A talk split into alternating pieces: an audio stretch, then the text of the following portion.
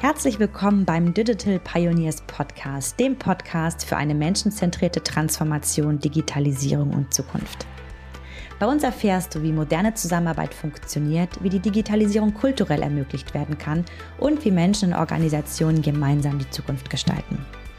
Wir sprechen hier immer wieder mit Pionierinnen und Pionieren, die authentische Einblicke in ihren Weg und ihre Herangehensweisen geben, sodass du von ihnen lernen kannst. Uns ist es wichtig, in Zeiten der Digitalisierung den Menschen noch stärker in den Vordergrund zu rücken und deshalb werden wir hier sehr ehrlich sein. Wir werden über Fehler und Scheitern sprechen, über Emotionen und über persönliche Geschichten. Ich bin Nele Kreisig, Director Digital Culture der AG und ich habe eine große Leidenschaft für Organisationskulturen und nachhaltige Transformation. Deshalb freue ich mich ganz besonders, Gastgeberin dieses Podcasts zu sein.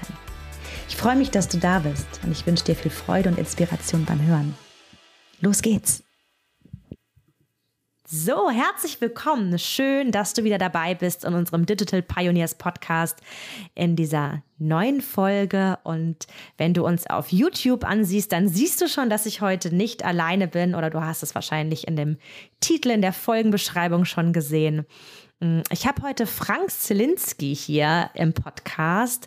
Frank ist Co-Founder der Esentri AG, hat als CTO gestartet, war dann über sieben Jahre CFO im Unternehmen und ist nun wieder als CTO im Einsatz, wobei ich dazu sagen muss, dass so der der Beginn deiner Rolle als CTO im Vergleich zu dem, was du da jetzt bubst, kaum mehr vergleichbar ist. Also ähm, ich glaube, so gestartet seid ihr ja mit einer Handvoll Personen. Mittlerweile sind wir 110 Mitarbeitende bei der Esentri AG.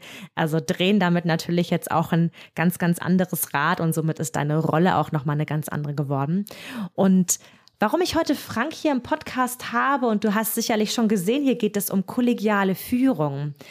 Frank war derjenige, der damals aus seiner CFO-Rolle heraus, also aus der Leitung Finanzen-Rolle heraus, den Impuls für die Umsetzung des Modells der kollegialen Führung gegeben hat und war damals und ist es bis heute maßgeblich an der Umsetzung beteiligt.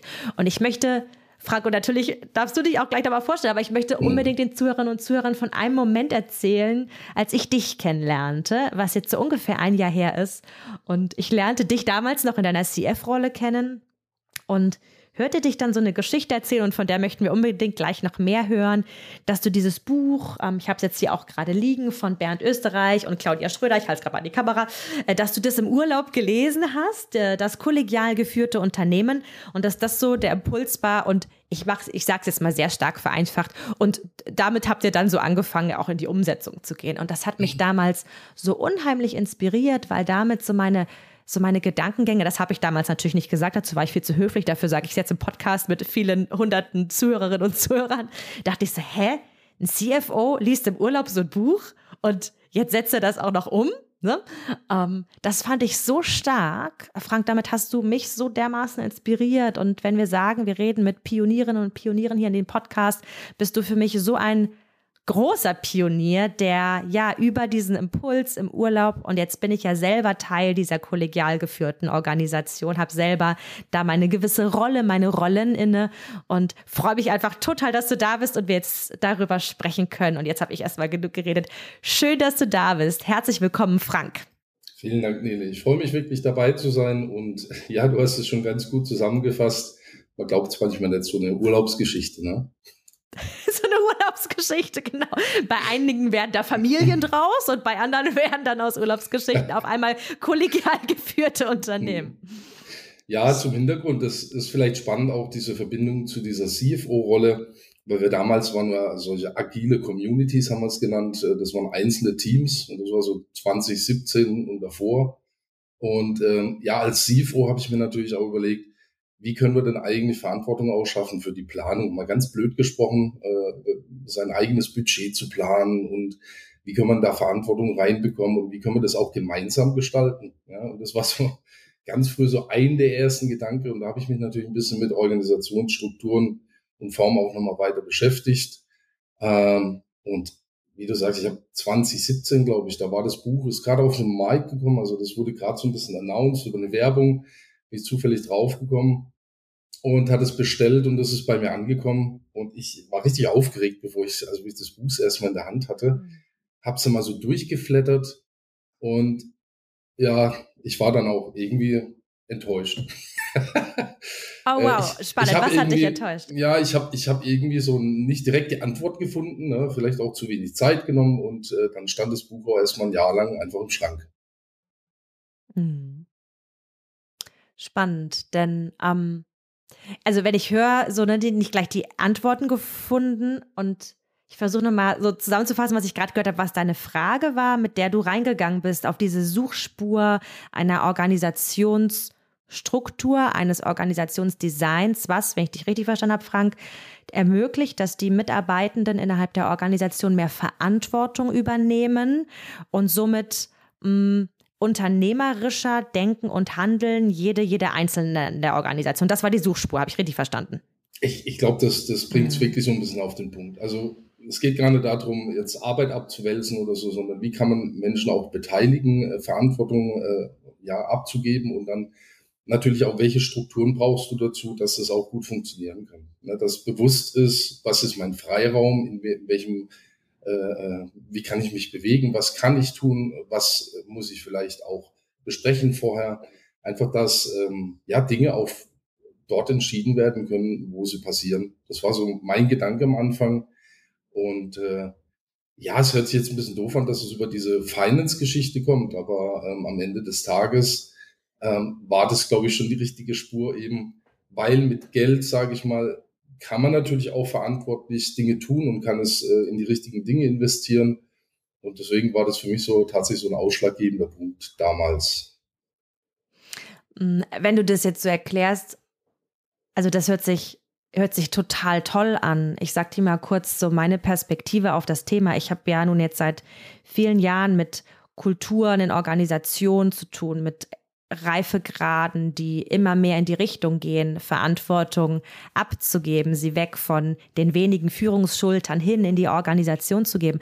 Aus einem ganz einfachen Grund. Und zwar nicht, weil das jetzt irgendwie Trend ist, weil jetzt alle darüber sprechen, sondern weil es, und das ist so meine Beobachtung, und da ähm, vielleicht teilen wir die, Frank, weil es gar nicht mehr anders geht. Weil die Welt viel komplexer wird, weil die Anforderungen im Markt viel komplexer werden, weil einige wenige im Unternehmen das gar nicht mehr so schaffen können, dass Wettbewerbsfähigkeit, und jetzt sind wir auch wieder bei ganz harten Themen, dass Wettbewerbsfähigkeit nachhaltig sichergestellt ist. Insofern ist das ehrlicherweise total cool aus der CFO-Rolle heraus, auf solche Ideen zu kommen.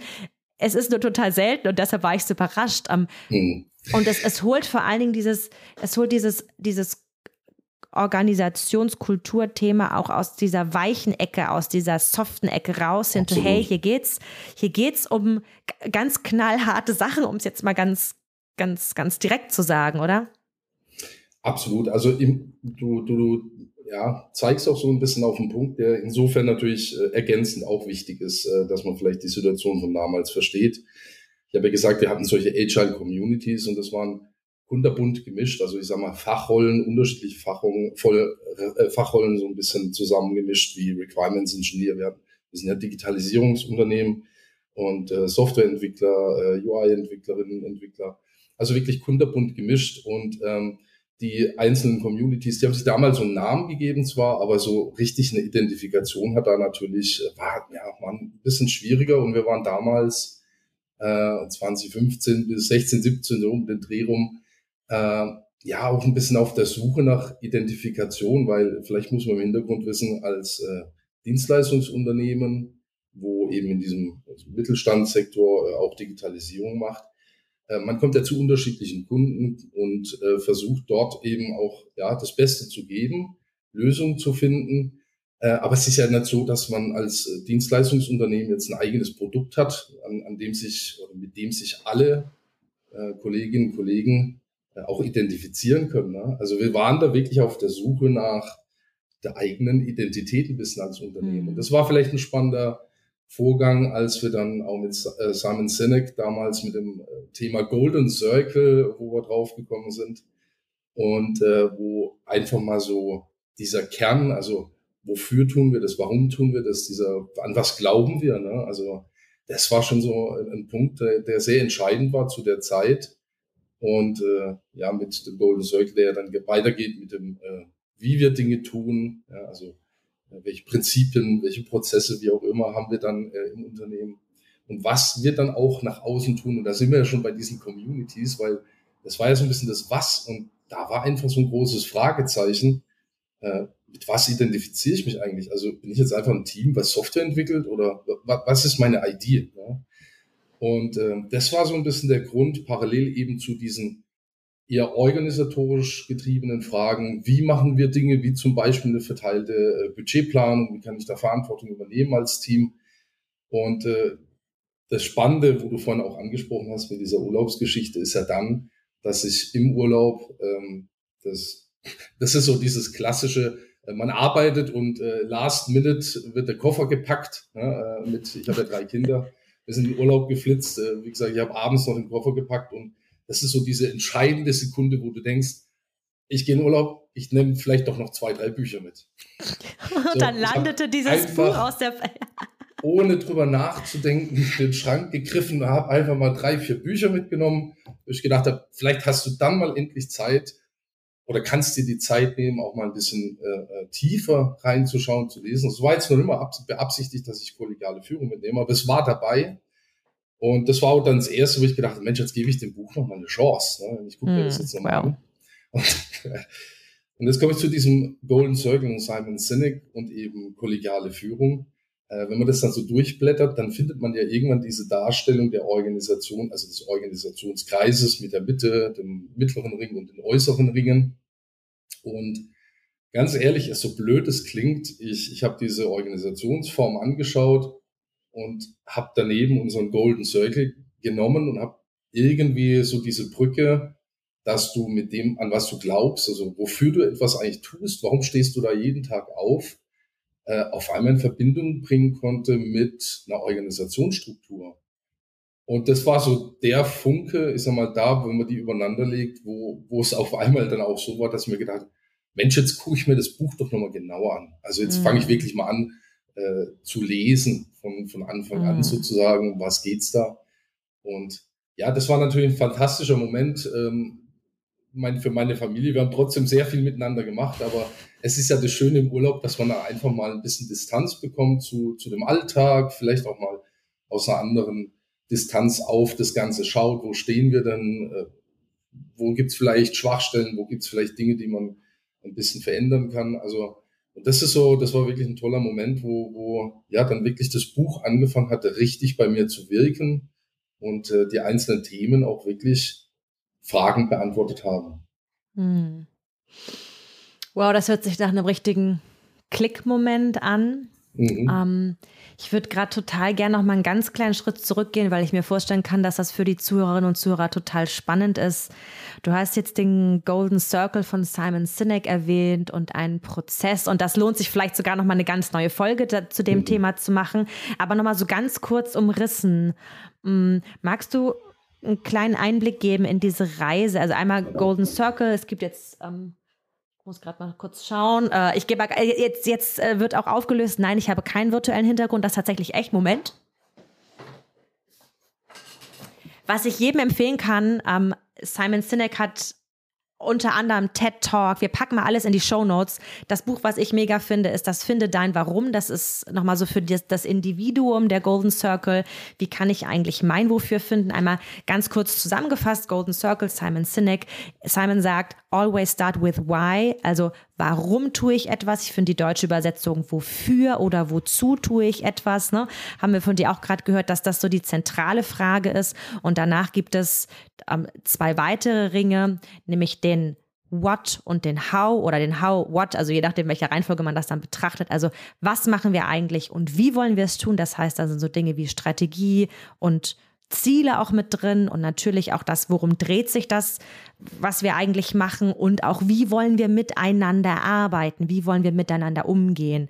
Und äh, wenn du nochmal vielleicht so ein paar Minuten dazu erzählen magst, wie der Prozess für Esentri war, sich dem zu nähern, denn das scheint ja ganz maßgeblich Voraussetzung gewesen zu sein, damit dieser Plop bei dir möglich war, so verstehe ich es gerade. Absolut, ja. Nee, ähm, insofern, was, was ich bei dem Golden Säugling von Simon Sinek, auch wie es vorträgt, gibt es ein tolles YouTube-Video auch dazu, wo das innerhalb von 30, 20 Minuten ziemlich gut auf den Punkt bringt. Es ist ja ein unglaublich, eigentlich sehr, sehr einfaches Modell. Es, es dreht ja einfach mal einen Gedankenansatz um Und äh, wie gesagt, wir waren da, ich möchte jetzt nicht sagen in der Sinnkrise, aber wie gesagt, als Dienstleistungsunternehmen, was ist unsere Identität? Also warum, warum tun wir das? Und äh, diese Frage stand natürlich schon im Raum. Und wie es dann, äh, ich sag mal so ist, ähm, habe ich mit meinem Bruder, der ist ja Mitgeschäftsführer und Gründer, äh, also Vorstand und Gründer von damals, ähm, macht man ja auch hier und da mal was privat. Und wenn man darüber diskutiert, was, was tun wir anders? Ne? Also wo unterscheiden wir uns auch von anderen und äh, was wollen wir eigentlich auch auf dieser Welt, ja, wenn man mal so 10, 20 Jahre weitergeblickt, was wollen wir auf der Welt eigentlich hinterlassen, was wollen wir verändert haben? Und äh, wir haben dann einfach, anstatt in die Zukunft, haben wir auch mal in die Vergangenheit geschaut, was, was war denn so der Kern eigentlich der Vergangenheit?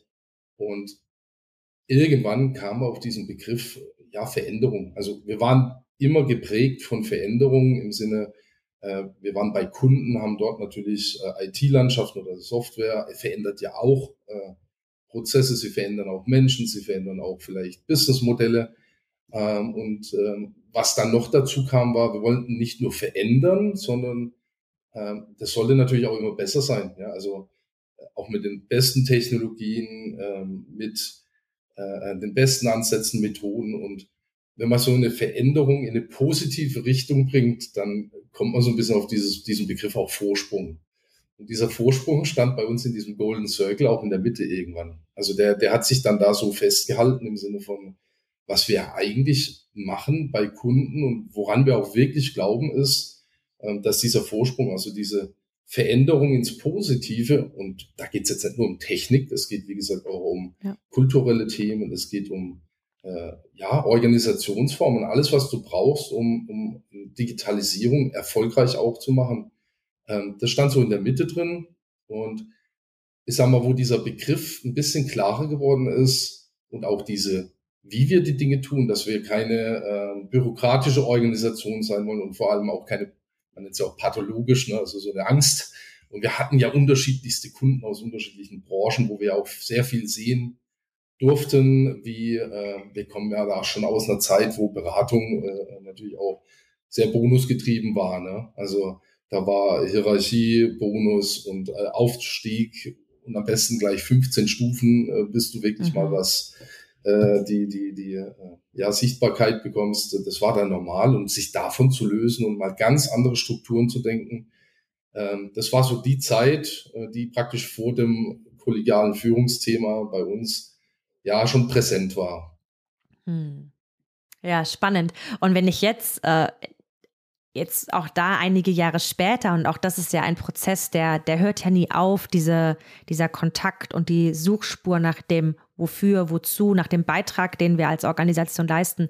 Ich erzähle es deshalb, um auch hier andere zu inspirieren. Ich habe gerade letzte Woche bei einem unserer Kunden an Visions-Purpose-Workshop äh, geleitet und da ging es um ganz ähnliche Fragen. Ne? Was für einen gesellschaftlichen Beitrag wollen wir leisten? Was für einen Beitrag wollen wir direkt leisten? Wofür stehen wir Individuen eigentlich morgens auf? Ne? Das sind so Fragen, die kann man sich ruhig mal immer wieder stellen. Und heute, wer auf die Webseite der Esentri AG schaut, da steht ganz fett drauf, wir gestalten Zukunft. Digital, nachhaltig und menschenzentriert. Und das ist das, was da jetzt irgendwie so da, ne, über die Jahre draus geworden ist. Und der Ursprung lag in dieser, in dieser Frage. Und da hat Simon Sinek mit seinem Modell eine gute Unterstützung gegeben. Danke Absolut. für den Einblick. Ja, voll gut. Lass uns mal, lass uns noch mal kurz zu, zu dem, äh, zu dieser du warst im Urlaub, hast das Buch gelesen, es hat diesen Plop-Moment gegeben. Was ich jetzt total spannend finde, ist nochmal zu hören, jetzt bist du ja aus dem Urlaub wieder zurückgekommen, ne? irgendwie mit diesem Buch und erholt, hattest tolle Erlebnisse mit deiner Familie. Ähm, wie bist denn du dann jetzt vorgegangen? Ne? Ja, ich bin gerade in diesem Urlaub, ich meine, du fängst natürlich dann an äh, äh, zu hoffen, dass die Kinder irgendwann schlafen. Äh, und dann äh, saß ich abends da und habe natürlich schon Skizzen gemacht. Und ehrlich gesagt, ich habe dann auch nicht angefangen, das Buch einfach durchzulesen. Ja, das war so am Anfang klar, äh, weil dann versuchst du das gleich irgendwie zu ähm, mappen auf deine Organisation, auf dein Unternehmen und äh, da entstehen ja ganz andere Gedanken, auf einmal ganz andere Fragestellungen. Und dann war das aber immer so ein bisschen Referenz. Ne? So eine Referenz wäre jetzt so ein Impulsgeber, ohne dass ich mit jemand sprechen musste. Ich, ich habe sozusagen mit diesem Buch äh, äh, immer wieder Impulse mir geholt und auch dahin geblättert, wo ich gedacht habe, Mensch, da könnte was dazu stehen. Und das hat wirklich sehr, sehr gut funktioniert. Und äh, jetzt vielleicht das Lustige und, und da natürlich auch so ein Lernweg für mich selber, wenn du dann aus dem Urlaub natürlich äh, voll motiviert zurückkommst ins Unternehmen und mit Tausenden von Skizzen und Ideen. Also ich habe wirklich schon Abläufe in meinem Kopf kreiert, wie kommen Angebote rein, wer muss da was wie machen und wie, wie kann es dann auch selbst organisiert, also dass Verantwortung da verteilt werden kann, wie, wie läuft es ab? Und das war alles schon in meinem Kopf. Und jetzt kommst du zurück ähm, zu den Menschen, die ja vor Ort noch weiter waren, die haben ja weiterhin ihren Alltag dann auch gehabt. Äh, und dann bin ich da praktisch wie so eine, wie so eine Bombe rein ne? und habe gesagt, Mensch, da. Mhm. Und das war natürlich erstmal, sagen wir, bei äh, gerade jetzt ähm, in der Vorstandsstruktur, ähm, ja, es, da, es war natürlich zu viel. Ne? Also ich konnte die gar nicht mehr abholen in dem Moment, weil, weil ich war da ja schon so viele Schritte weiter. Mhm. Äh, und da gab es natürlich für mich erstmal so den ersten Dämpfer. Ne? So das, das Na, erste toll. Gespür im Sinne von, Mensch, da ist, es ist doch alles jetzt klar und da, da, gibt so viele tolle Themen, wo wir hin müssen. Und äh, ich habe da auch wirklich ganz, ganz fest dran geglaubt, äh, dass sich diese, dieser Change, diese Änderung, die Transformation dahin auch lohnt. Und ja, ich glaube, diese Grundmotivation, die ich dann hatte, die hat mir dann auch geholfen, nach den ersten Dämpfern ähm, wiederum das ja zu versuchen, mal zusammenzufassen, mal auf, auf das Wesentliche wieder zu beschränken, auch den Gedanken zu führen, wie fängst du jetzt an? Also was ist eigentlich der primäre, der wichtigste Schritt jetzt, um, um dahin zu kommen? Und da habe ich mir natürlich auch wieder ein bisschen besinnt und konzentriert auf die Fragen, wo ich ja auch hergekommen bin. Ich habe ja vorhin gesagt, mhm. mit der verteilten Budgetplanung äh, und auch einer identitätsschaffenden Struktur. Und das waren für mich so die ersten zwei Ansätze, wo ich gesagt habe, okay, ähm, da müssen wir ja eigentlich angreifen, dass wir jetzt nicht alle Rollen gleich irgendwie, äh, die jetzt auch im Buch vielleicht definiert sind, äh, äh, umsetzen und auch es gibt ja ganz, ganz viele Themen. Also ich, ich sage immer kollegiale Führung, das Buch ist ja schon so ein bisschen auch eine Sammlung von unterschiedlichen Erfahrungen und Themen. Das ist jetzt nichts, was du von A nach Z durcharbeitest, sondern äh, da gibt's ganz viele unterschiedliche Themenfelder und es ist kein Ding, wo jetzt jeder, du, musst es nicht einfach so umsetzen, sondern du musst halt für dich selber finden, was sind die wichtigen Themen, wo du dich jetzt hinbewegen kannst. Und da hat's halt wahnsinnig geholfen, auch nochmal mit der äh, Kreisstruktur, das nochmal zu erklären, dass anstatt eben Agile, Agile Communities, solche losen Teams, äh, das genauso ist wie die Geschäftskreise im Buch. Ne? Also bloß, dass ich da eben anfange, vielleicht so einen Kreis zu konstituieren, mir Gedanken zu machen, was ist meine Vision, was ist meine Mission, was, was mein Leistungskatalog, Schrägstrich, was mein Portfolio, was ich natürlich auch mhm. nach außen äh, anbieten kann. Und das war so der erste Punkt, äh, wo eine gute oder eine, eine vereinfachte Zusammenfassung, so die ersten Schritte, wo ich die beschrieben hatte, habe ich dann natürlich Folien gebaut. Ne? Äh, und Na klar. Mit den, mit den, Folien sind wir dann in den Management Board damals gestartet. Das war dann 2018 Ende. Hm. Ich habe noch mal eine Frage zu deinem, mhm. zu deinem Moment des, der Ernüchterung. Denn jetzt kenne ich viele Organisationsentwicklerin, Entwickler in Unternehmen, Personalentwicklerin, Entwickler in Unternehmen, die diese Ernüchterung total gut kennen. Du kommst von der Weiterbildung, du liest ein Buch im Urlaub und bist total überzeugt davon, dass das viele Fragen beantwortet, wenn wir jetzt in diese Richtung gehen. Und ähm, ja, erlebst dann eine andere Realität. Und ich fand das gerade total schön, dass du das so authentisch gezeigt hast. Vielleicht kannst du noch mal ein Learning ableiten. Was würdest du denn heute anders machen, dieses, die, diese Situation reflektierend? Also ich denke grundsätzlich ähm, kann man durchaus ein bisschen mehr Geduld aufbringen, wie ich sie damals hatte. also ähm, mit dem großen Wurf und das ist alles super. Also wenn man zu evangel, wie sagt man denn zu ähm, missionarisch?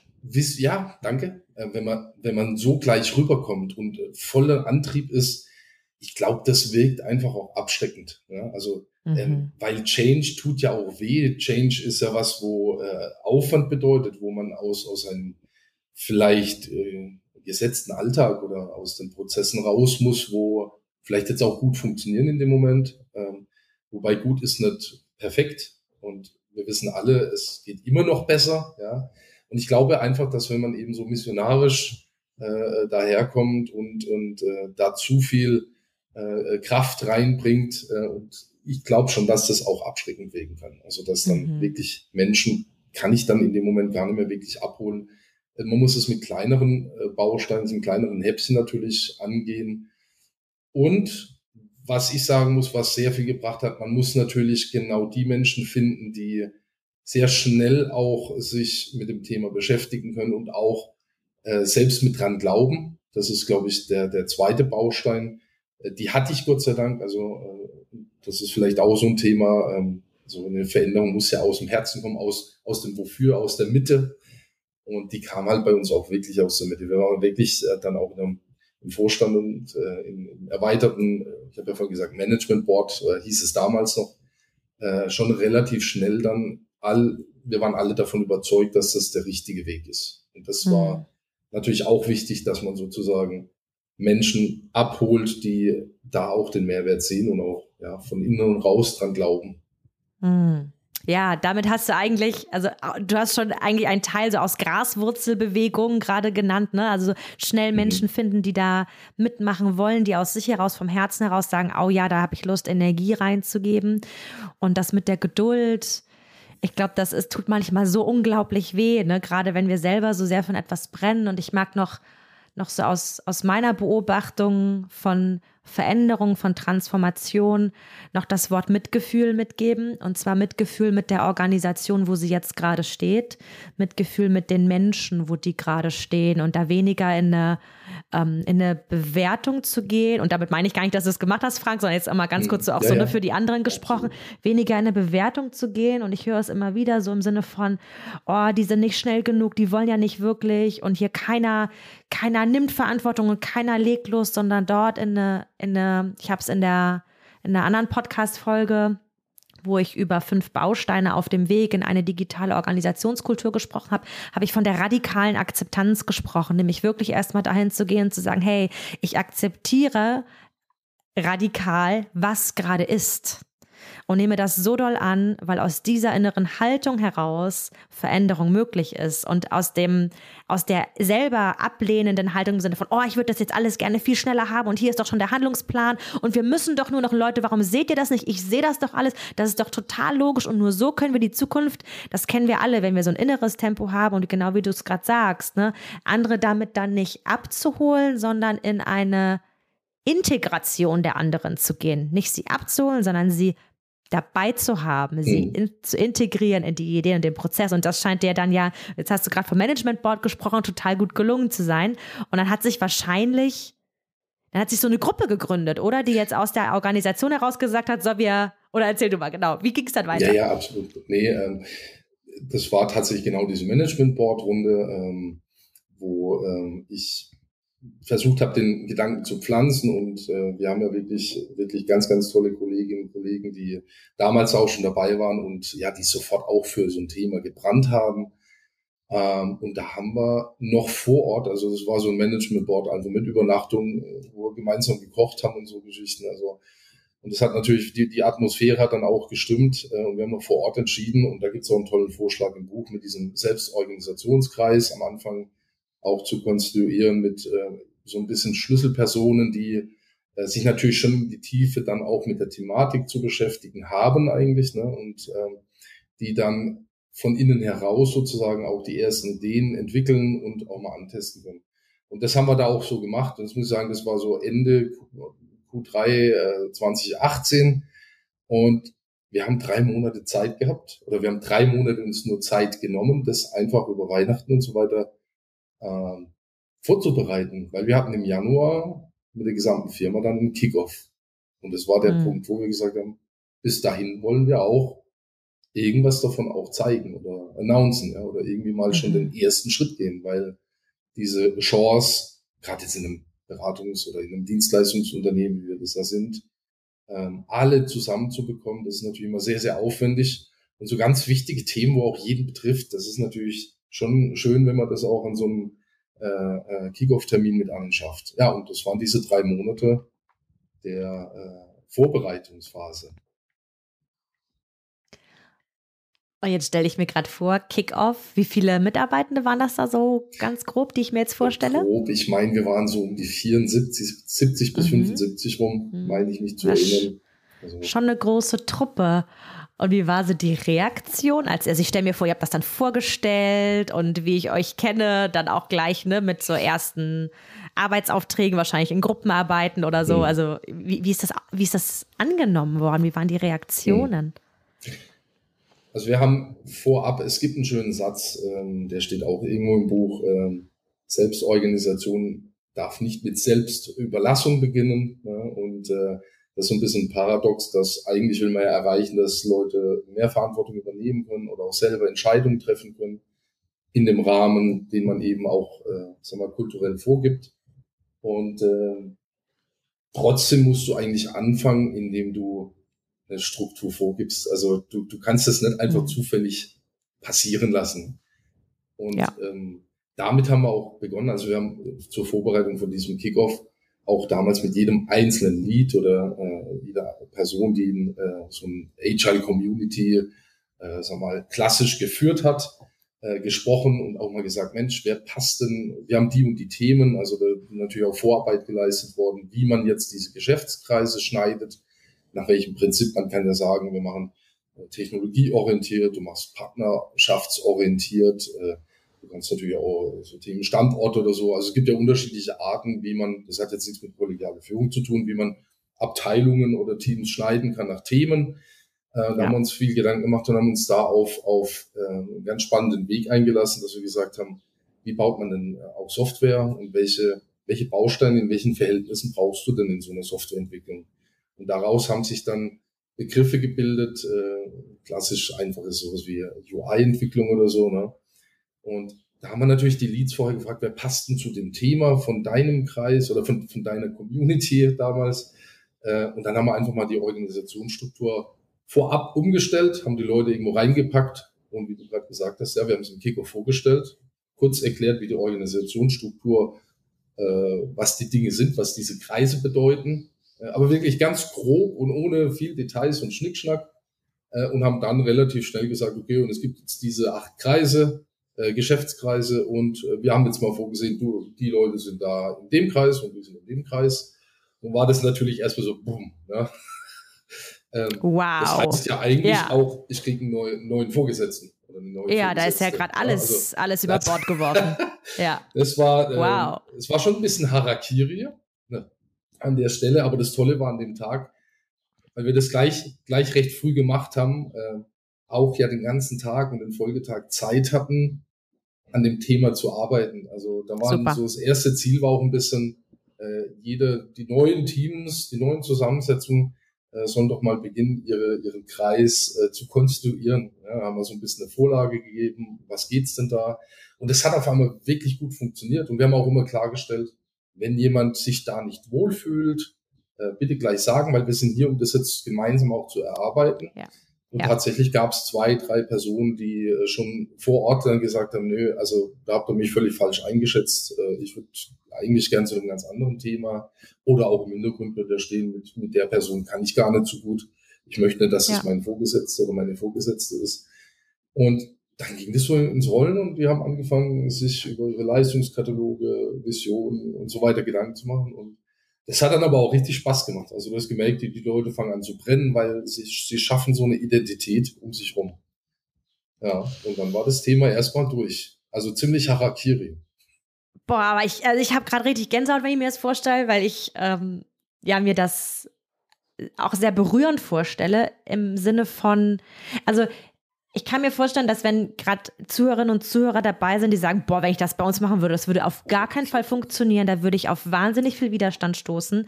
Also zum einen mag ich nochmal, ähm, das, das habt ihr ja auch nicht im Vorstand alleine gebastelt. Also wenn ich ne, dich gerade richtig verstanden habe, seid ihr auf jeden Fall mit den Leads in engen Kontakt gewesen, habt das auch hier sehr partizipativ gestaltet, diesen ersten Entwurf. Und was ich auch gerade total wichtig finde, Frank, zu sagen, und da kann ich mir vorstellen, da bin ich gleich auf deine Einschätzung gespannt, dass die Esentrik-Kultur aufgrund der Branche, in der wir seit ja mittlerweile zwölf Jahren und wir haben jetzt das Jahr 2022 ähm, sehr aktiv sind, alleine diese aus der agilen Softwareentwicklung, das Gedankengut und die Art und Weise von Arbeit. Ich nehme die Kolleginnen und Kollegen bei Esentri als unglaublich anpassungsfähig, wandelbar und ja, veränderungsfreudig war nicht alle, nicht immer, aber im Vergleich zu anderen Organisationen kann ich mir schon vorstellen, dass da einfach eine Affinität zu Veränderung da ist, zu wir passen uns dem an, was ist, gerade wenn wir verstehen, wofür. Also das ist so das eine, es nicht alleine im stillen Kämmerlein zu machen, sondern so viele Menschen wie möglich gleich für den ersten Wurf zu integrieren und das zweite beim Kickoff dann auch zu sagen oder wo auch immer man das macht, das ist hier nicht in Stein gemeißelt. Das ist ein erster Wurf. Und wir testen das jetzt mal. Das ist ein Experiment. Und genau. nichts von dem, was hier ist, muss so bleiben. Und da kann ich mir schon vorstellen, dass sowas glaubt man euch schon auch. Ne? Weil das schon bekannt ist, dass das bei Esentri tatsächlich so gelebt wird. Wir experimentieren, wir probieren was aus. Hey, wir machen Fehler, dann gehen wir wieder zurück und machen wieder was anders. Also kann ich mir gerade so vorstellen, dass es deshalb auch gelungen ist, wobei andere jetzt wahrscheinlich sagen, oh, wenn wir das bei uns machen würden, das könnte echt schwierig werden, oder? Wie schätzt du das ein? Also Nele, ich glaube, du sagst was ganz Wichtiges. Äh, erstens, ähm, es ist kein Blueprint und es äh, ist jetzt nicht einfach vom Vorstand irgendwo von oben runter reingekippt worden, so Order per Mufti, ne? so läuft es jetzt äh, und ihr habt da äh, zu spuren oder in der Spur zu fahren, bitte. Äh, sondern es, es war wirklich zu dem Zeitpunkt, ähm, gab schon sehr viel eingeweihte Personen. Ähm, uns sind da auch nochmal, uns ist auch nochmal ein Fehler passiert. Also da ist auch ein, eine Person ein bisschen verloren gegangen in dem Prozess, der dann am Kickoff nicht mit dabei war. Also auch solche Dinge sind passiert. Ähm, und dieses auf die breite Füße von Anfang an zu stellen und eben auch nur einen ganz kleinen ersten Schritt zu gehen, das war natürlich ein ganz wichtiger äh, ja, erster Anfang. Ich bin mir sicher, dass bei einigen Unternehmen das so nie funktionieren würde. Ähm, aber ich glaube auch einfach, dass man, da sagst du zu Recht, ähm, ein bisschen ähm, ja auch auf Vertrauen muss auf das, was ein Unternehmen, wie, wie ist die Kultur im Unternehmen, was, was bringen die Menschen auch mit. Und da hast du zu Recht auch gesagt, wir, wir kommen ja aus der Digitalisierung, Software entwickeln oder die ganzen Prozesse drumherum. Das ist ja eine ständige Veränderung. Ne? Also das heißt, wir haben natürlich sehr viele Kolleginnen und Kollegen, die auch mit abstrakten Themen gut zurechtkommen, die sich sehr schnell in neue Themen einarbeiten können. Das macht uns ja am Ende des Tages auch aus für unsere Leistung, die wir da draußen erbringen. Und äh, natürlich auch das agile Mindset ist durch und durch da. Heißt am Ende des Tages, ich mag es jetzt nicht überstrapazieren, weil es gibt ja viele Methoden, aber ähm, man darf A mal scheitern, B, das, was du gesagt hast, ähm, wir probieren jetzt mal den ersten Schritt, bewerten es, ja, so Retro-Perspektiven mal reinzubringen. Und dann können wir doch immer noch anpassen. Und am Ende des Tages ist trotzdem alles, was wir jetzt tun, besser wie der Status quo. Ja, und ja. genau diese Veränderung, diese dieses Einbringen in eine Verbesserung des Unternehmens und der Organisationsstruktur, das Leben uns, das, ich habe ja vorhin gesagt, das, wofür stehen wir? Es ist diese Veränderung, es ist dieser Vorsprung. Und äh, das war jetzt nicht einfach nur so gesagt, sondern das, das sind halt auch wir. Ja? Und deswegen glaube ich, hat es auch gut funktioniert, dass äh, äh alle da gleich mit dabei sind, dass äh, die Menschen im Unternehmen das verstanden haben, und übrigens, früher waren es Agile Communities mit einem tollen Namen, aber sonst kein, kein Mehrwert. Ähm, und jetzt hattest du unterschiedliche Kreise aus der kollegiale Führung, Koordinationskreise, Geschäftskreise, Dienstleistungskreise, die auf einmal allein durch die Benennung des Teams, sage ich mal, eine Art Typisierung bekommen hat. Ne? Ich bin ja selber mhm. auch ITler und äh, wenn du, wenn du etwas typisieren kannst, also wenn du allein über den Namen schon Sinn geben kannst, ähm, dann ist das natürlich fantastisch, weil ich weiß genau, wenn ich in einem Koordinationskreis, wenn ich da Teil von bin, dann koordinieren wir Dinge. Und das übrigens finde ich auch das wirklich ganz Tolles in, in der kollegiale Führung, auch von Bernd Österreich und Claudia Schröder, die ja ganz viel auch äh, da drin gezeichnet und die Illustration gemacht hat, dass auch Begrifflichkeiten verwendet wurden, also mal klar im Deutschen jetzt sowieso mal, die man aber auch ganz leicht versteht. Das heißt, du kannst allein über den Namen Rückschlüsse darauf führen, was, was ist das für ein Töpfchen, was tue ich da drin, was ist das für ein Kreis. Und es mhm. hat mich, es hat ganz viele Leute auch wirklich fasziniert, ähm, dass ja eben das schon allein eine Verbesserung zum Status quo herstellt. Mhm. Zeigt mir auch, dass das, was ihr so auf eurer Purpose-Findungsreise gesagt habt, als Beitrag, den ihr im Außen leisten wollt, dass ihr den auch im Innen lebt. Ne? Ich habe dich in irgendeiner Podcast-Folge schon mal zitiert, weil das ein Satz ist, den ich von dir schon manchmal gehört habe: uh, Eat your own dog food. ja, da auch wirklich zu sagen, hey, wenn wir das im Außen schaffen wollen, bitte auch im Innen, ne? denn sonst können wir es auch im Außen nicht gut machen. Und das höre ich auch gerade wieder ganz stark raus, Frank. Und mhm. wenn ich dir gerade so zuschaue, äh, ich sehe dich richtig strahlen, wenn du davon sprichst.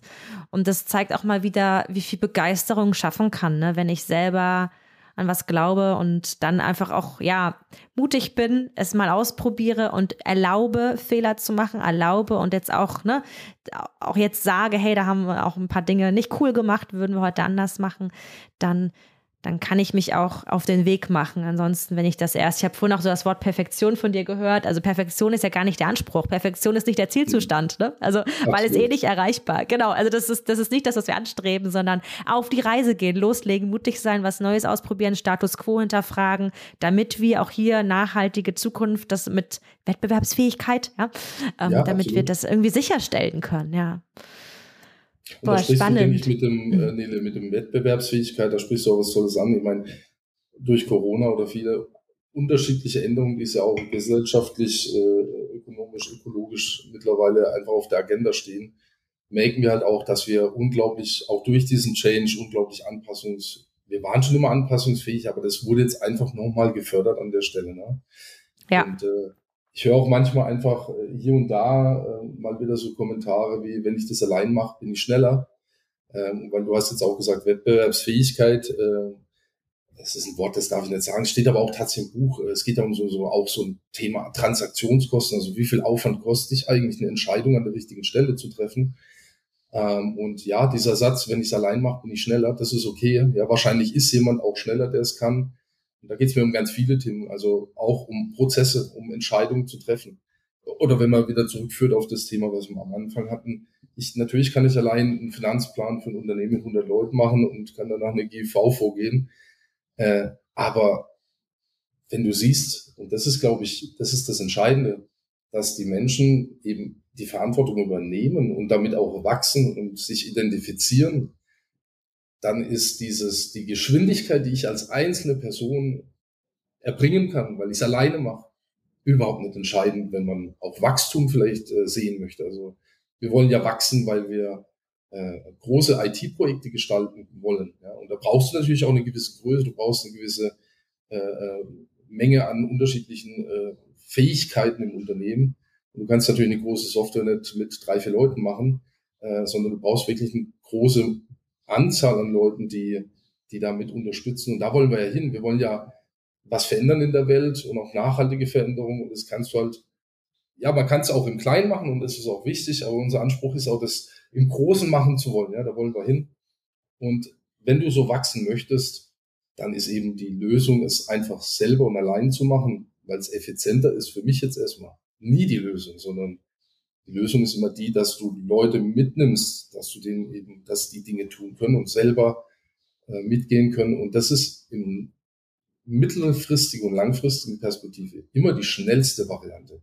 Ja, also es gibt auch diese Schwarmgedanken und so weiter, finde ich immer ganz spannend. Mhm. Gibt es auch einen tollen Roman dazu. Ähm, und ich glaube da ganz, ganz fest dran. Deswegen lasse ich es nie akzeptiere ich diese Aussage nie. Ja, wenn ich es allein mache, bin ich doch schneller. Kurzfristig schon, ne? So, die ja, Frage ja, ist, laufe ich, laufe ich einen Sprint? Ist das ein Marathon? Ist das ein Staffellauf? Ähm, und auch hier, ich habe mit so vielen Führungskräften zu tun, so im Rahmen von Führungskräfteentwicklungsprogrammen, die wir ja auch gestalten für Unternehmen da draußen, für die Menschen da draußen, habe ich immer wieder mit dem Thema zu tun, wie kann ich es denn schaffen, dass die Mitarbeitenden in meinem Team mehr Eigenverantwortung übernehmen. Und eine der Kernantworten, die ich da einmal gebe, ist, selber weniger Antworten zu geben, selber weniger selbst zu erledigen, weil es dann schneller geht. Ich weiß selbst, das habe ich selbst in meiner Führungs Entwicklung, sage ich mal, bei der persönlichen Führungsentwicklung, habe ich das selbst gelernt. Ne? Natürlich ist es manchmal so, wenn eine Kollegin, ein Kollege zu dir kommt und sagt, hey, ich habe hier mal eine Frage und ich glaube, die Antwort zu wissen. Ich sage bewusst, ich glaube, sie zu wissen, denn oftmals weiß ich doch gar nicht, was noch alles möglich ist. Es ist total schnell, mit der Antwort rauszuballern. Und die Kollegin, der Kollege hat dann Antwort von Führungskraft, geht los und macht. Das ist aber keine Eigenverantwortung. Das ist auch keine Verantwortung abgeben. Wie muss dann eine Organisationskultur, eine Organisationsstruktur was für Rahmen sollte die dann idealerweise geben, damit die Menschen selber machen können, damit wir das Wissen, die Verantwortung tatsächlich bei den Menschen haben. Und da ist Führung oder die, die Führungsrolle eine, die man komplett neu denken darf. Dann bin ich nämlich nicht mehr diejenige im Team, die es am besten weiß, die die meiste Facherfahrung hat, die fachlich am besten Antworten geben kann, sondern ich gehe viel mehr in die Coach-Rolle, indem ich, oder jetzt auch mal so Servant Leadership, bin, mhm. bin eine Dienstleisterin dem Team gegenüber und sorge dafür, Rahmenbedingungen zu schaffen, dass aus dem Team heraus die Antworten, dass die Individuen gemeinsam Thema Schwarm, ne, also auch da kollektiv, dass die gemeinsam Lösungen finden. Und ich bin nicht diejenige, die die Antwort gibt. Ich bin noch nicht mal diejenige, die die, die Vorgehensweise gibt, sondern die die Fragen stellt. Hey, was braucht ihr, um Lösungen zu finden? Wie kann ich euch unterstützen, damit ihr?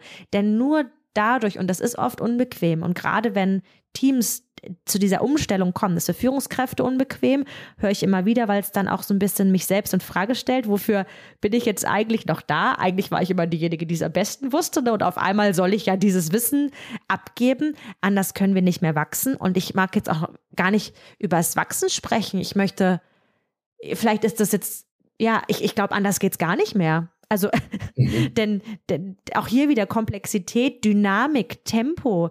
Leute, das, das können wir doch gar nicht mehr auf diesen wenigen Führungsschultern stemmen. Das funktioniert doch gar nicht. Ne? Und da, ja, glaube ich, sind Führungskräfte ganz arg gefragt. Da kam, und das, das Gute daran ist, das kann man lernen. Ja, das ist das Gute daran. Das, das, das geht tatsächlich, aber es ist anstrengend. Und nur so ist dann auch sowas möglich, von dem du gerade sprichst, dass Verantwortungen delegiert werden und nicht Aufgaben delegiert werden. Eine Aufgabe zu delegieren ist hier, bitte mach mal ABC. Ich erkläre dir auch, wie es geht. Und eine Verantwortung zu delegieren ist was ganz anderes. Und da ist natürlich diese, das Modell der kollegialen Führung bietet eine ganz wunderbare Struktur und Basis, um dafür einen Nährboden zu schaffen, oder? Mhm, nee, absolut. Also ich muss auch mal ein bisschen schmunzeln, wenn ich sage, äh, bis heute als Vorstand einfach nicht ein Machtzentrum zu sein, sondern äh, mehr ein Impulsgeber und vielleicht auch Vorbild ne, für diese äh, Dinge, an die man glaubt und die man auch, also muss ja, man hat ja diese Vorbildsfunktion, aber im positiven Sinne, genau das, was du sagst, es geht ja nicht nur um Effizienz, sondern es geht tatsächlich darum, äh, du bist nicht allwissend, keiner von uns ist es. Jeder hat blinde Flecken, jeder ist geprägt durch Vergangenheit und äh, ja, äh, wo komme ich her, was kann ich, was habe ich erlebt. Ne? Ähm, und ich glaube, auch da hilft ja dieses Weitergeben der Verantwortung oder auch Menschen mit einzubeziehen und auch machen zu lassen. Das ist ein bisschen paradox, ne? Ich, ich wüsste eigentlich wie, aber ich mache es jetzt absichtlich nicht, weil ich möchte ja, dass andere äh, äh, das auch für sich selbst erleben. Und auf einmal hast du nicht nur eine effizientere Struktur am Ende des Tages, sondern du hast auch eine, ich sag's mal, eine, eine weisere Struktur, weil durch die Diskussion und da muss man natürlich aufpassen, dass es keine Endlosdiskussionen gibt. Also man muss schon auch äh, gucken, dass es Zielsetzungen gibt und dass man da auch in die richtige Richtung läuft. Aber du hast ja viele Perspektiven, du hast viele Meinungen, die am Ende des Tages durchaus auch äh, wesentlich besser ist, wie äh, die, wo ich jetzt allein vertreten würde. Ne? Das ist ja auch so ein Effekt.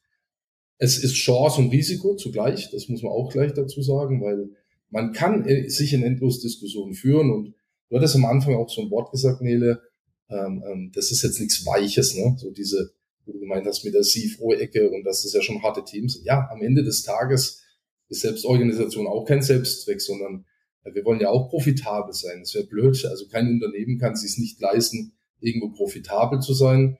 Äh, wenn wir Profit machen, versuchen wir natürlich das immer wieder zu reinvestieren. Und wir sind ja auch wahnsinnig viel in Vereinen unterwegs und versuchen also ob Medienkompetenz oder auch mit, mit Praktikanten oder unterschiedliche Maßnahmen, wo wir versuchen, auch Wissen weiterzugeben und auch Teil der Gesellschaft zu sein. Ähm, und das ist eigentlich das Spannende, ähm, dass, dass ja diese Verantwortung von den Menschen an der Stelle wirklich übernommen werden können. Ja? Mhm. Und man nicht da bremst oder im Weg steht. Ja, ich kann auch sagen, ja, da steht genau. auch manchmal einfach im Weg, sonst. Ja, genau. Ja, einfach weil ich da bin und vermittel ob implizit oder explizit, ich weiß es besser als ihr. Genau, ja. Mhm.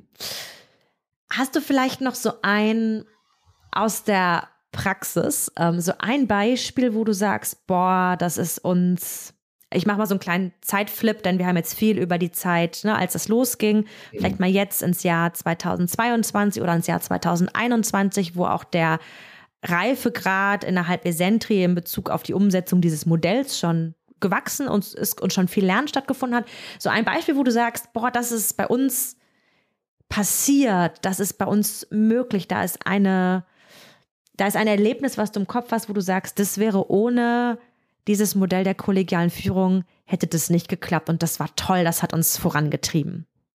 Boah, Nele, das ist eine gute Frage. Ich, ich, da muss ich jetzt fast schon überlegen, welche, welche von den Geschichten ich erzählen möchte, weil äh, da sind so viele Dinge mittlerweile passiert, wo du, äh, jetzt als, als, als Vorstand oder gar nicht als Vorstand in der Rolle, sondern als Gründer, ich habe ja auch meinen Glaube gehabt, dass die Welt anders funktioniert, wie das, was ich selber vielleicht äh, in meiner Beratungstätigkeit davor auch äh, erleben musste, sag ich mal. Ja, da war auch nicht alles schlecht, aber es gab schon ganz viele Themen, die mich auch dazu bewegt haben, äh, warum gründe ich denn überhaupt? Ne? Was möchte ich denn an, an dieser Welt, an, an, an dem System irgendwie auch anders machen?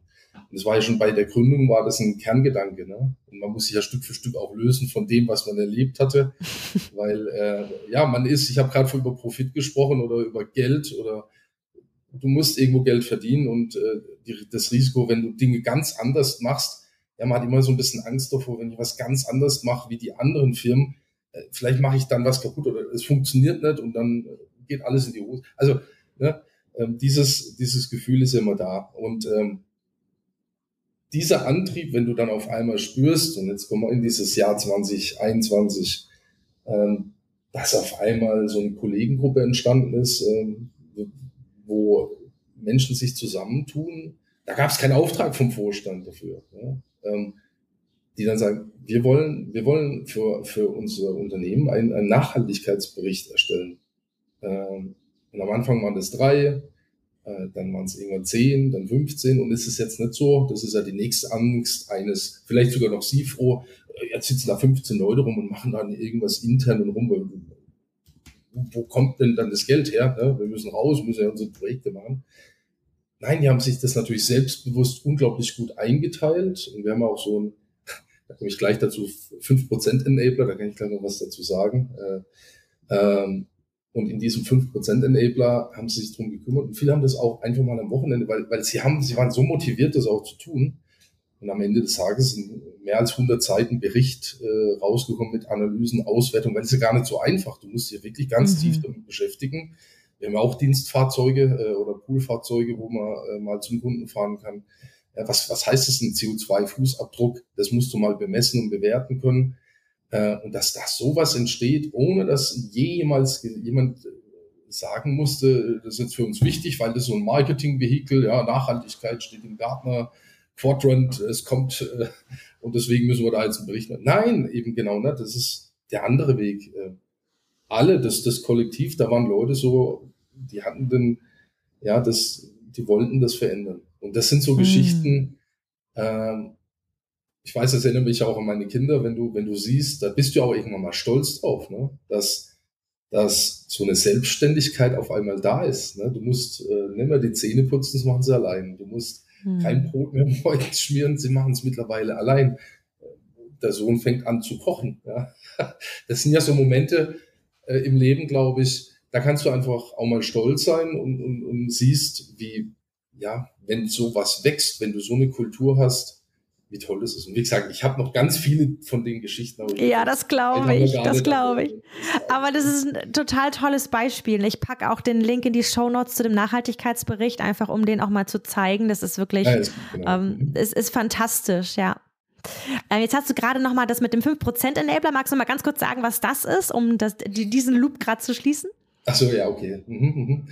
Ähm, mm, du hast ja vorhin auch angeschnitten, ja, wir, wir können natürlich mit diesem Thema kollegiale Führung einfach eine Komplexität recht gut umgehen. Und was wir recht früh gemacht haben, ist, es gibt ja auch diesen äh, äh, Monitor, der im, im Buch selber beschrieben ist. Und bei uns hat sich dann irgendwann der Evolution Monitor entwickelt. Also wo einfach Plenum, das heißt also alle Kolleginnen und Kollegen auch äh, Ideen oder Veränderungen einbringen können. Und äh, das ganz Tolle ist zum Beispiel dieser 5% Enabler, äh, der ist auch einfach über so ein Thema entstanden, dass äh, eine Gruppe von Menschen sich Gedanken darüber gemacht hat. Und wir behandeln das dann, und da, darum geht's mir am Ende des Tages jetzt auch, wir behandeln das Unternehmen manchmal auch einfach wie ein Stück Software. Das klingt jetzt ganz blöd, aber mhm. ähm, es werden Features ähm, eingebracht, also Ideen, Gedanken, wie kann ich das Anführungszeichen Produkt verbessern. Ähm, dann werden die beschrieben in einem Rahmen, so dass es unabhängig auch installierbar wäre. Ich bleibe einfach in diesem Fachjargon so ein bisschen. Ähm, und die werden durchgetestet. Ähm, Wenn es die erhoffte äh, Verbesserung bringt, dann können die weiter drin bleiben sozusagen. Es gibt aber auch Themen, die funktionieren vielleicht nicht, die werden halt dann wieder rausgenommen. Ja, also und jedes dieser Features, die laufen bei uns durch diesen Evolution Monitor. Und ja, man muss jetzt schmunzeln. Unser Unternehmen hat tatsächlich auch so ein Release-Log. Das heißt, du kannst nachgucken, was wir immer sehr wichtig fanden für Kolleginnen und Kollegen, die ja irgendwann jetzt kommen oder noch später äh, oder in der Zeit kamen, dass sie überhaupt eine Chance haben, äh, wieder nachzuvollziehen, was waren denn die, die, die Punkte, die ähm, ja in der Vergangenheit sich da gewandelt haben ne? und welche Möglichkeiten mhm. habe ich auch. Und das ist natürlich schon äh, extrem spannend, wenn du, wenn du diese Perspektive einer Software hast und du veränderst da über mhm. Features. Und da gibt es natürlich auch Themen wie entstanden äh, ein Kreiswechsel. Hört sich völlig banal an. Äh, haben auch Kolleginnen und Kollegen entwickelt, dass man auch unterjährig, weil vielleicht weiß man ja, wenn man äh, bürokratisch, man hat ja trotzdem irgendwo Daten und so Zeug, ne? Und man muss dann ja. Systeme pflegen wie mache ich so einen Wechsel unterjährig vom einen in den anderen Kreis, wenn ich einfach ähm, ähm, ja, ein neues Themenfeld für mich auffinden möchte. Ne? Und dann haben die dieses Kreiswechsel-Feature erfunden äh, und äh, entwickelt und das wird dann auch verprobt. Also das sind so Beispiele, die dann einfach kommen, die jetzt vielleicht im Kleinen passieren, äh, nicht so jetzt wie der Nachhaltigkeitsbericht, ja, dass immer wieder Wandel im Unternehmen drin ist und, und auch die Lust am Verbessern von den Menschen da ist. Hm. Ja, und da kann einfach jede, jeder kann da Ideen reingeben. Und das ist eine, ja, ich finde das richtig toll. Also merke ich auch selbst so als, ähm, jetzt gucke ich immer von der Kulturbrille und auch selber irgendwie als Mensch innerhalb der Organisation. Das ist mhm. einfach eine ganz, ganz tolle Möglichkeit. Danke, Frank. Mm, ich habe noch zwei Fragen an dich. Gerne. Die eine Frage ist, ist aus deiner Wahrnehmung her so ein Modell, so ein Ansatz wie die kollegiale Führung für jedes Unternehmen sinnvoll? Ist natürlich eine sehr gute Frage und äh, als Danke. erfahrener Berater sage ich jetzt einfach mal, es kommt voll drauf es an. Es kommt drauf an, genau. ähm, Worauf kommt es an, Frank? Also ich, ich sehe mal, ein Thema ist ich habe das vorhin schon mal ganz kurz gesagt, kollegiale Führung ist kein Selbstzweck und Selbstorganisation oder auch kein Selbstzweck im Sinne von, äh, ähm, du machst es, dass es gemacht ist und es ist erst recht kein Re Recruiting-Instrument, dass du sagst, ich will damit, ich will jetzt einfach nur, weil es hip und trendy ist, ähm, möchte ich da in die Richtung gehen. Also dieser Change, die, diese, der Gedanke, ich möchte sogar fast schon sagen, die Überzeugung auch in die Menschen ähm, die kommt aus, aus, aus dem Herzen, die kommt aus der Mitte. Ähm, das kannst du nicht einfach forcieren und Unternehmen, die äh, dafür keinen Sinn haben oder kein, keine Perspektive und auch das Verständnis nicht haben, den wünsche ich viel Erfolg und Glück, aber ich glaube, für die ist es definitiv nichts. Also mhm. es kann nicht einfach von irgendeiner Perspektive reingebracht werden. Es funktioniert, glaube ich, auch nicht, dass du einfach einen Beraterin, Berater holst, der dich da begleitet und dann passiert es, sondern es muss schon irgendwo auch eine Überzeugung da sein. Ja, das ist ja. für die Unternehmen, wie gesagt, würde ich es absolut nicht empfehlen. Ähm, jetzt gibt es so viele, ich habe so viele Branchen und Unternehmen kennengelernt. Natürlich haben es ganz große Unternehmen immer schwerer, das ist sicherlich auch so. Aber ich meine, ich kenne genügend Beispiele von Red Hat als Beispiel oder auch in der Telekom. Es gibt einzelne Stränge im Unternehmen, die eben sich auch dorthin entwickelt haben, also wo das auch funktioniert. Es hat man kann halt bei einem großen äh, Konzern oder ein größeres Unternehmen kannst du halt jetzt nicht ein gesamtes Unternehmen transformieren, sondern da musst du äh, die Unternehmen oder die Teile des Unternehmens, wo es sinnvoll ist, die können das tun. Unabhängig. Ja. Also die können das wirklich tun äh, und auch vielleicht Vorbild sein. Und wir kennen ganz große Unternehmen. Ich meine, guck mal allein Netflix an. Äh, mhm. Das ist wirklich ein Riesenunternehmen. Ne? Und äh, die sind seit Jahr und Tag, ich glaube, gegründet irgendwann Ende der 90er, ne? also 8, 7, 98, meine ich mich zu erinnern. Ähm, Ganz spannende Historie haben die ja. Und, und mhm. ja, und die haben ja auch äh, sehr, sehr früh begonnen mit Netzwerkstrukturen. Äh, ich habe mich damals vor kollegiale Firma auch viel mit Soziokratie und damals auch Holokratie beschäftigt. Das war ja schon so ein bisschen vorher, hat es, ja, kam das gerade als ITler, hast du das immer wieder gefunden. Und das ist so der zweite Punkt. Man muss sich natürlich schon damit beschäftigen. Es ist auch kein Selbstläufer und es ist auch nichts, was du jetzt äh, in einem Art Projekt einfach äh, dir vornimmst, umsetzt äh, und dann ist es fertig, weil ich sag mal, bis, bis heute sind wir nicht fertig. Äh, ich sage es andersrum, äh, wir werden Tag für Tag irgendwo besser. Ja, das ja. ist, glaube ich, so der ja. Punkt. Und äh, äh, wer das einfach nur als Projekt sieht äh, und, und äh, relativ schnell da zu einem Ziel kommen möchte, ich glaube auch für die Unternehmen oder da ist es sicherlich auch noch gut. Und man muss mhm. vielleicht da noch einen Satz, Nele, weil als Digitalisierungsunternehmen ist das natürlich sagen, man darf nicht vergessen, dass äh, Selbstorganisation aus meiner Sicht ja auch immer sehr viel Transparenz bedingt. Ne? Also ich brauche Rahmenbedingungen, kulturelle Rahmenbedingungen. Ich muss wissen, was, was kann ich, was kann ich vielleicht auch nicht, wo brauche ich vielleicht also trotzdem eine Genehmigung. Ähm, und ich brauche natürlich Informationen und Daten, ähm, um richtige Entscheidungen treffen zu können. Also kann ich zu dem Kunden, blödes Beispiel, kann ich zu dem Kunden gehen, kann ich das Angebot dahin schicken? Äh, passt es zu unserer Strategie? Ja, nein. Äh, das ist vielleicht noch ein einfacher Fall, aber du brauchst gewisse Rahmenbedingungen, Informationen, kann ich es überhaupt leisten?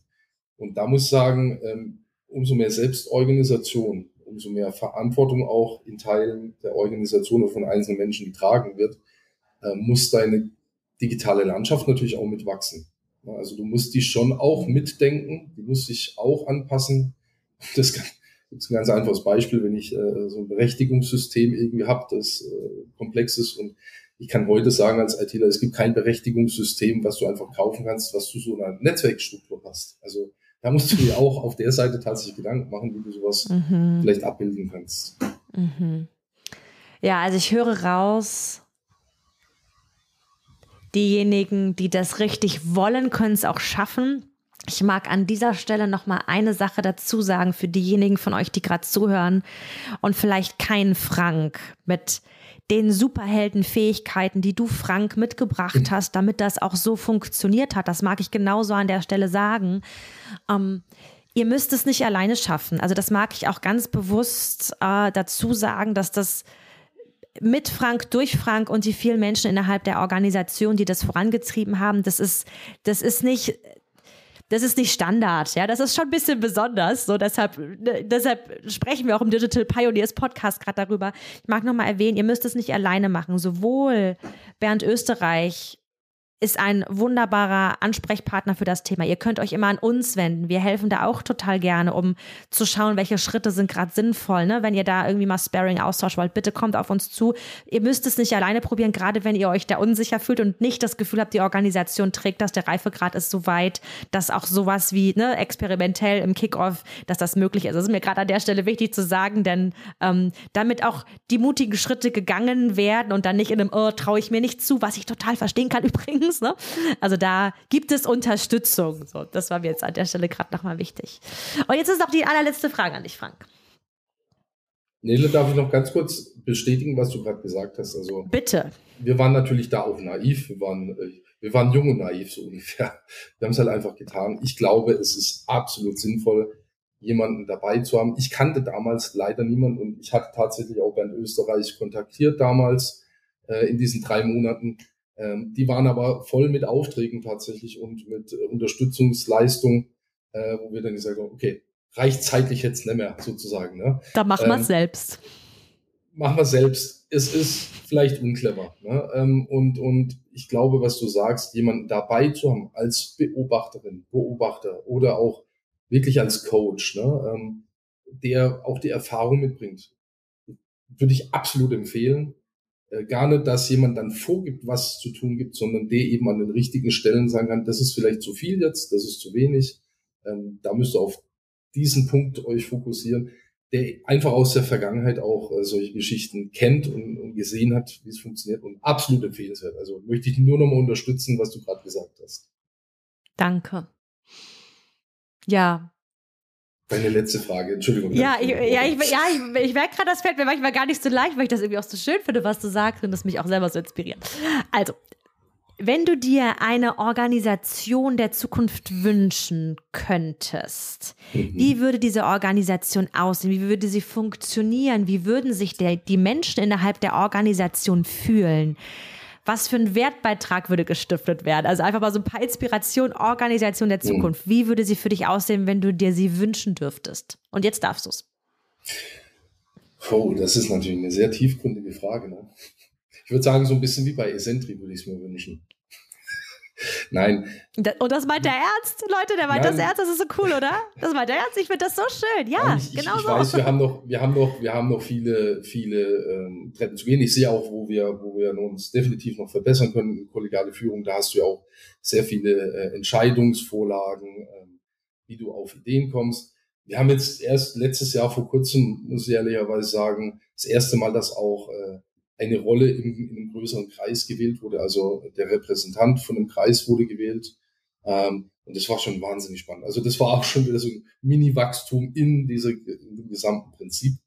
Und ich sehe schon, dass wir da noch Dinge tun können, die uns auch voranbringen. Und ich glaube, das hängt natürlich auch immer damit zusammen, dass du ganz grundsätzlich einen Reifegrad bei, bei allen Kolleginnen und Kollegen haben musst. Ne? Also manche Dinge gehen schon, manche gehen vielleicht noch nicht ganz. Und ich glaube, was du vorhin auch gesagt hast, du brauchst Geduld. Ne? Und da weiß ich auch, dass wir die äh, haben und dass wir uns da auch weiterhin äh, mit den Themen beschäftigen. Deswegen glaube tatsächlich ernst gemeint, ich, ich finde, so wie wir das tun, äh, und nicht wie ich das tue oder wie mein wie der andere Vorstand das tut, sondern wie wir das als Plenum, als Menschen jetzt gerade hier tun, wirklich sehr, sehr cool. Ähm, und ja, ich wünschte mir eigentlich eher andersrum, dass, dass ähm, also was ich überhaupt nicht leiden kann, wenn das als Marketing- oder Recruiting-Instrument äh, verwendet wird. Ne, das, das macht mich fast schon traurig, weil am Ende des Tages geht's ja um das, das äh, persönliche Wachstum auch von Menschen. Und äh, wenn ja Unternehmen verstehen, dass eben nicht nur einfach Profit und irgendwas im, im Vordergrund stehen und irgendwelche Boni-Zahlungen oder ähnliches, sondern dass wir auch ein, ja, wir haben, wir haben eine Verantwortung, nachhaltige Wertschöpfung, sage ich mal, das sind ja klar Ökonomie, Ökologie äh, und aber auch der gesellschaftlichen Verantwortung anzunehmen und das wirklich mal in den Vordergrund zu stellen von, von dem eigenen Handeln. Das würde ich mir wünschen für die Zukunft, äh, weil ich glaube, wir haben sehr viele Herausforderungen, die es anzugehen gilt. Und äh, ich glaube, dass auch kollegiale Führung jetzt in dem Beispiel nur einer der vielen, vielen Wege sind. Ich, ich glaube, wie gesagt, es geht mehr darum, äh, äh, das richtige Menschenbild zu haben. Hm. Danke, Frank. Und vielleicht darf ich an der Stelle sagen, wir sind letzte Woche äh, beim internationalen Modern Work Award mit dem zweiten Platz ausgezeichnet worden. Mhm. Unter anderem, Frank, aufgrund der kollegialen Führung, aufgrund der Selbstorganisation, der Eigenverantwortung, die wir bei Esentri leben und ähm, ja, jetzt so dir zuzuhören in der vergangenen Stunde und auf diese Reise mitgenommen zu sein. Das ist sicherlich für die Zuhörerinnen und Zuhörer schön. Und jetzt hatte ich das Glück, neben dir sitzen zu dürfen als äh, bei der Preisverleihung und mhm. äh, irgendwie da so zu sitzen und zu gucken, haben wir, haben wir es überhaupt in irgendeine Platzierung geschafft? Und dann ist es der zweite Platz bei einem internationalen Award geworden und da auch mal zu sagen, hey, wie cool. Und ich mag an der Stelle, Frank, einfach auch ein ganz großes Dankeschön nochmal in deine Richtung geben. Als Mitarbeiterin der Organisation und als ein Kollege sagte letztes zu mir, du bist doch Kulturministerin bei Sentry, oder? So als, als einfach auch Kulturlieben und Kulturlebende mag ich da einfach Danke sagen, denn ja, das ist sicherlich ein Baustein von vielen und ein ganz maßgeblicher ist es auch. Und äh, da hast du einen sehr großen Beitrag geleistet und um, ähm, deshalb in diesem Sinne danke für diese wunderbare Folge, danke fürs Ehrlichsein, danke fürs dich zeigen, für den Weg zeigen und liebe Zuhörerinnen, liebe Zuhörer da draußen, Ihr dürft euch immer bei uns melden. Ich packe auch die Social Media Links von Frank äh, in die Shownotes rein. Ihr dürft euch bei mir melden. Lasst uns in Austausch gehen. Auch hier glauben wir in Schwarmintelligenz, in Netzwerken. Lasst uns miteinander im Kontakt sein über die Digital Pioneers Plattform. Wir haben unterschiedliche Formate, wo ihr uns auch kennenlernen könnt, wo ihr mit uns diskutieren könnt. Wir haben Meetups, wir haben Konferenzen. Also wir sind da, um mit euch, der Community, in Kontakt zu sein, um miteinander zu lernen, um Wissen auszutauschen.